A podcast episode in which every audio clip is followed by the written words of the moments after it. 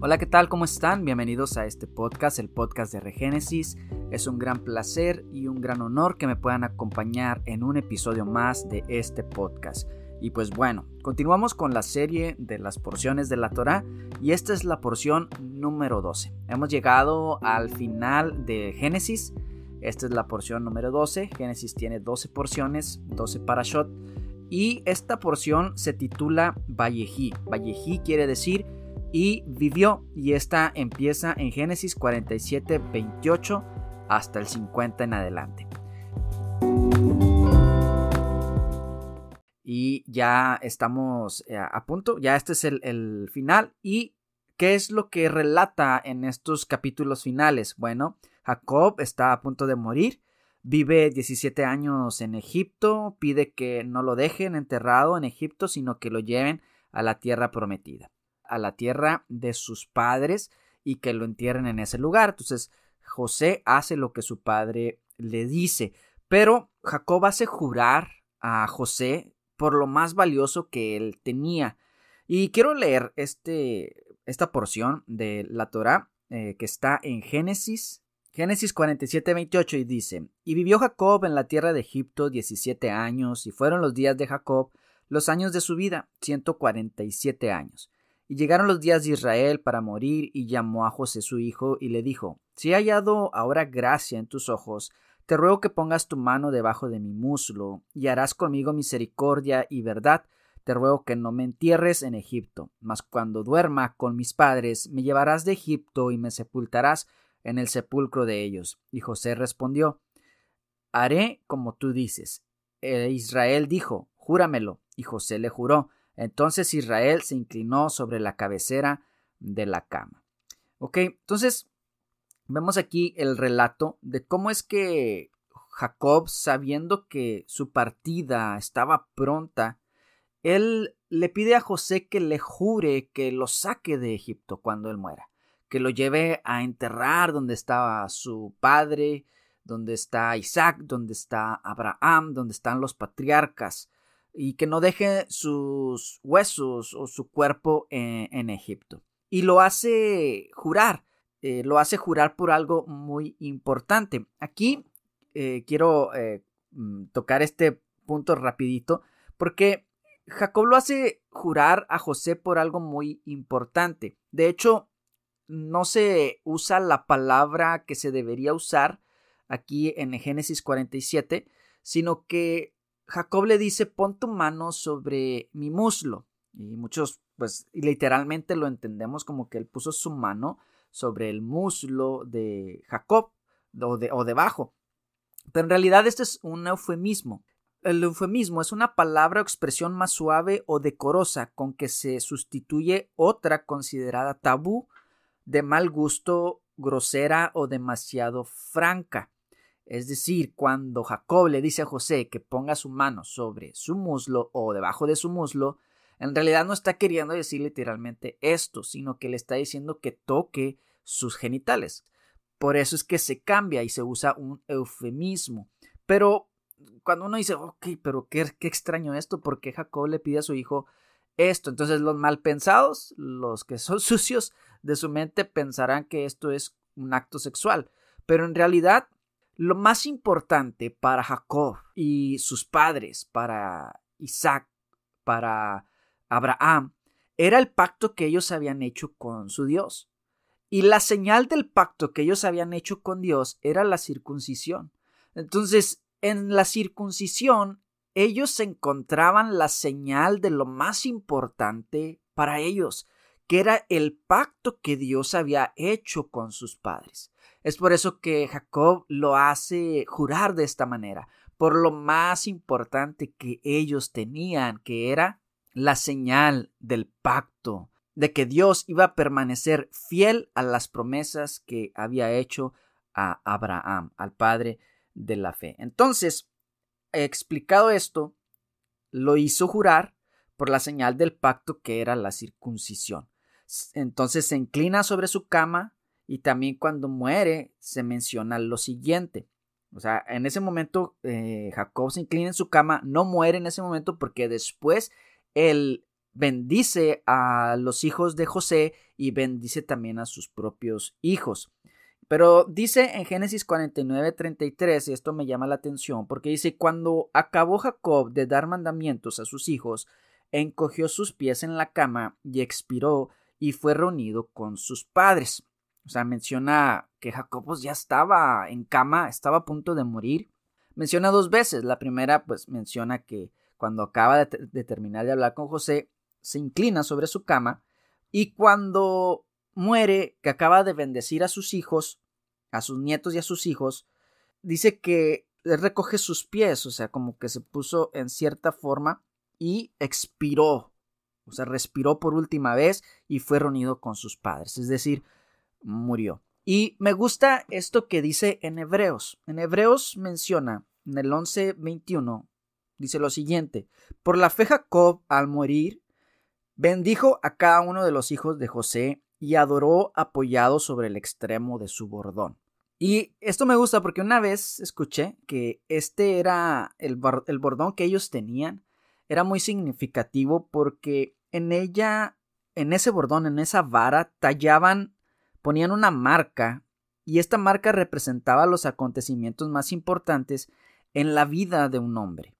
Y que lo que Jacob estaba haciendo era un acto de adoración por lo que Dios había hecho a lo largo de la vida de Jacob. A mí me gustó en lo personal esta interpretación y, y me viene a la mente Jacob apoyado de su bastón y recordando lo que Dios hizo en su vida. Los judíos no celebran o toman en cuenta tanto el día del nacimiento. Esto es bien interesante porque ellos toman más en cuenta el día de la muerte, porque el día de la muerte se recuerda el legado que la persona ha dejado a las siguientes generaciones. Y esto tiene sentido porque cuando uno nace, pues apenas, obviamente, va a vivir su vida. Y muchos dicen, bueno, ahora venimos a sufrir, ¿verdad? Muchos lo ven de esta manera. Pero cuando una persona muere, lo que se celebra es el legado de esa persona.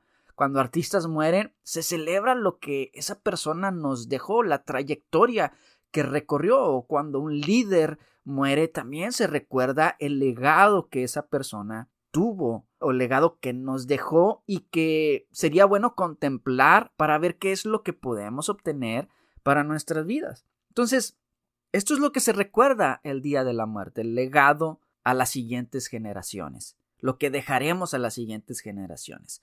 Ahora, ¿cuál es el legado que nosotros vamos a dejar? Eso es lo más importante que va a quedar en nuestra vida. El legado que dejemos a los demás. Hay una bendición especial que Jacob hace sobre los hijos de José, en especial sobre Efraín, donde menciona que será fructífero. Y la palabra que se menciona aquí para fructífero denota como la polulación de los peces en cantidad en las aguas, que así como los peces están en las aguas, que así será de fructífero Efraín.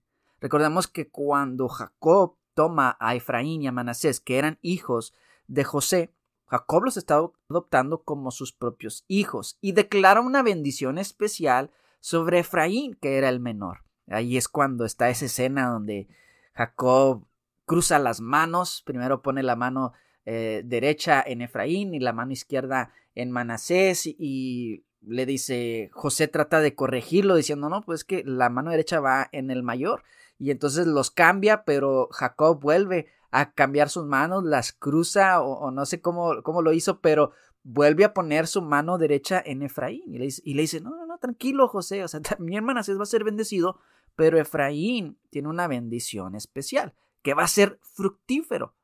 Y declara esta, esta bendición, pero esta palabra que se utiliza es algo parecido a los peces en cantidad, a la cantidad de peces que hay eh, en el mar. Y es interesante cómo es que cuando Jesús busca a sus discípulos, Él busca pescadores. ¿Por qué? Porque el mensaje es que Él busca a esos pescadores para ir por los peces que son Israel, que están entre las naciones. Entonces, eh, es un mensaje que se está dando de ir por los peces a las naciones. Y también se me hace muy interesante cómo es que dice en Isaías 53 que Isaías 53 es mesiánico, es donde podemos ver la figura del Mesías sufriente y dice que habla acerca de todos los sufrimientos que el Mesías padecería, herido, maltratado, azotado, y como que escondimos el rostro de él y lo vimos más, o sea, lo vimos ahí todo eh, maltratado. Pero más adelante, en el 11, habla acerca del fruto de la aflicción de su alma, de la aflicción del alma del Mesías. Y dice, y quedará satisfecho por su conocimiento, justificará mi siervo justo a muchos, y llevará las iniquidades de ellos. Por tanto, yo le daré parte con los grandes y con los fuertes repartirá despojos, por cuanto derramó su vida hasta la muerte y fue contado con los pecadores, habiendo él llevado el pecado de muchos y orado por los transgresores. Menciona Isaías 53 acerca del Mesías que por causa de la aflicción de su alma, por causa de haber padecido, él iba a ver el fruto de su trabajo. Él iba a justificar a muchos, a grandes cantidades. Entonces, lo que Jesús hizo en la cruz nos dejó un legado muy importante. No solamente nos dejó un ejemplo, sino que nos justificó, nos hizo ser parte del pueblo de Israel. Nos dio salvación, derrotó a la muerte, derrotó al pecado, derrotó a aquel que tenía el poder de la muerte o de mantenernos y retenernos en el sepulcro. Y nos dejó un gran legado a nosotros por lo que Él hizo en la cruz.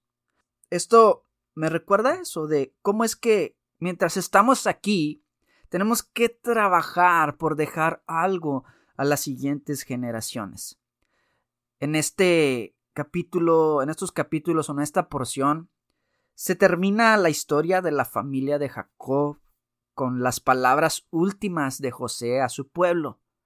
Jacob muere, bendice a los hijos de José, bendice a sus propios hijos, le hace hacer una promesa, es sepultado, lo llevan hacia el lugar donde están sus padres, y después a José le toca dar unas palabras al pueblo de Israel. Y les dice, Vosotros pensasteis mal contra mí, mas Dios los encaminó a bien para hacer lo que vemos hoy, para mantener en vida a mucho pueblo. Ahora pues, no tengas miedo, yo les sustentaré a vosotros y a vuestros hijos. Así los consoló y les habló al corazón. Y habitó José en Egipto, él y la casa de su padre, y vivió José ciento diez años. Y, e hizo jurar José a los hijos de Israel, diciendo, Dios ciertamente os visitará y haréis llevar de aquí mis huesos. Y murió José a la edad de ciento diez años, lo embalsamaron y fue puesto en un ataúd en Egipto. Me gusta lo que José le dice al pueblo, porque el pueblo pensaba, ahora sí, José tiene tanto poder que se va a vengar de todo lo que le hicimos. ¿Y qué les dice José? No se preocupen, esto era parte del plan de Dios. Ustedes pensaron mal contra mí, pero Dios lo encaminó para bien, para que podamos ver lo que está ocurriendo en este día, para mantener en vida a mucho pueblo. Las aflicciones del Mesías vinieron a ser para mantener en vida a mucho pueblo, así como las aflicciones de José.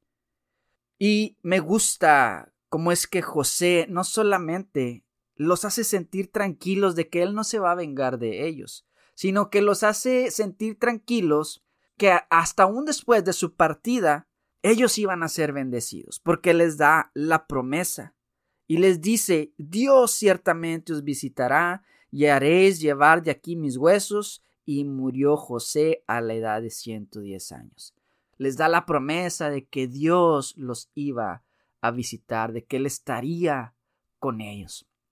Y haciendo una semejanza a lo que Jesús les dice a sus discípulos, les dice, yo me voy, pero no los dejaré solos, les enviaré al consolador, al Espíritu de verdad que estará entre ustedes, y Él les enseñará todas las cosas. O sea, si Jesús se fue, partió de este mundo, aunque ellos ya lo habían visto resucitado, pero otra vez iban a tener que despedirse. Ellos no sabían que Jesús iba a partir, pero él les dice, yo me voy, pero no les dejaré solos, les voy a dar la promesa.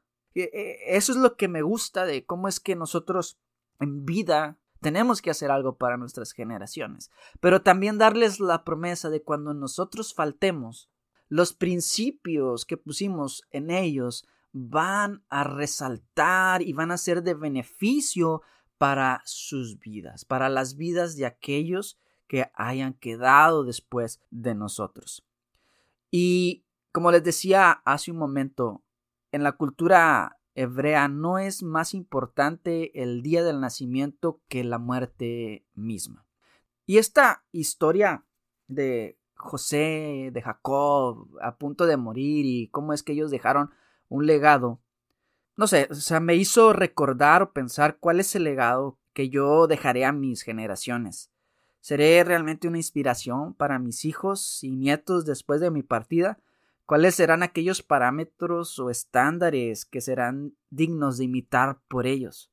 El predicador dijo lo siguiente Mejor es la buena fama que el buen ungüento, y mejor el día de la muerte que el día del nacimiento.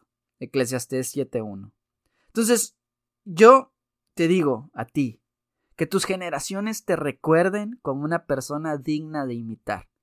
No perfecta, porque nadie, ninguno lo somos, pero sí digna de imitar en las cosas buenas y en las cosas que tienen valor. Me gustó esto que leí por ahí, le doy el crédito al doctor Rafael Ramos y creo que es muy importante pensar en que un día no estaremos, pero ¿cuál será la manera o de qué manera habremos influenciado la vida de otros? Y eh, dice lo siguiente, un hermoso legado es una sonrisa que se expresa con genuino sentimiento, una palabra de apoyo en un momento duro, un abrazo cálido, tierno y profundo en un momento de dolor, un consejo prudente que nace en la búsqueda del crecimiento personal de los demás, no en el egoísmo ni en la envidia, un hermoso legado es el perdón y la reconciliación después de una discusión. Permitirse disfrutar cada momento que la vida le da, un gesto solidario, un café, una cena sencilla, con un amplio menú de emociones gourmet. Prestarle atención a otra persona cuando realmente lo necesita. Tener la capacidad de disfrutar la lluvia. Poder decirle a otra persona que sí se puede salir adelante. Soñar con la construcción de la paz que nace de los gestos positivos. Y me gustó esta reflexión porque me recuerda a la vida de José. José perdió mucho, tuvo muchas cosas por las cuales él tener rencor. Su papá también perdió mucho, pero al final fueron personas que buscaron la reconciliación. Buscaron reconciliarse aún con aquellos que les habían hecho daño. A Jacob le hicieron daño sus hijos. A José le hicieron daño sus hermanos. Pero al final, tanto Jacob como José se funden en un abrazo cuando se reencuentran y lloran. Y José al final le dice al pueblo, dice, no se preocupen, ustedes pensaron mal, pero esto fue para bien. Y dice que cuando Jacob muere, José llora sobre el rostro de su padre. Pero sabiendo de que esos 17 años que lo tuvo de regreso pudieron disfrutarlo, pudieron compartir, quizá pudieron solucionar aquellas cosas y rescatar todo aquel tiempo que se había perdido. Mi mensaje quizás es el siguiente. Tal vez en el pasado han ocurrido cosas que han dañado relaciones, que han hecho que relaciones sean conflictivas o hemos hecho cosas que han hecho nuestro presente más difícil. Pero no podemos vivir de acuerdo a nuestro pasado. Nuestro pasado no debe de afectar nuestro futuro, sino que tenemos que empezar a reparar aquellas cosas que quizá fueron dañadas. Siempre es el momento adecuado para empezar a reparar, las cosas y empezar a disfrutar. Esto habla para padres que han estado peleados con sus hijos o hijos que han estado peleados con sus padres o entre hermanos o lo que sea, es el momento de restaurar. Es el momento de crear un legado para las siguientes generaciones. Porque nosotros como padres no quisiéramos ver a nuestras generaciones peleadas entre ellas y divididas, sino al contrario, quisiéramos que se amaran y que se cuidaran entre ellos. Yo quisiera que mis hijos se cuidaran cuando yo no esté, cuando yo falte, y que esto mismo lo enseñaran a mis nietos y a mis generaciones. Hoy es el momento para empezar a restaurar los lazos que fueron rotos y que aprendamos de la historia de José. Tuvo por 17 años a su padre y eso le sirvió para restaurar cosas y para restaurar los años perdidos. Esto es lo que me habla esta parasha Vallejí. Espero que sea de bendición para tu vida y que tomes estas cosas y lo atesores en tu corazón y que también lo puedas poner en práctica. Entonces, y vivió. Y vivió Jacob tantos años, pero esos años le sirvieron para restaurar muchas cosas. Entonces, puede que hayamos vivido una vida de muchas tragedias y muchas cosas que hicimos mal o que nos ocurrieron, que estuvieron mal, pero hoy es el momento. Lo más importante es de que aunque sean pocos años los que nos quedan, podamos vivirlos en plenitud con los que queremos. Y hacer estas cosas, dar un abrazo al que lo necesita, ayudar a aquel que no tiene, estar ahí para el necesitado. Esto es lo que nos enseñó Jesús. Y muchas veces tal vez no vamos a ver el fruto de nuestro trabajo, pero ahí estará. Ahí estará ese legado. Que nuestros hijos nos recuerden, que nuestras generaciones nos recuerden por el legado bueno que dejamos a esta generación. Bendiciones y nos escuchamos en la próxima para allá, empezando Éxodo. Bendiciones.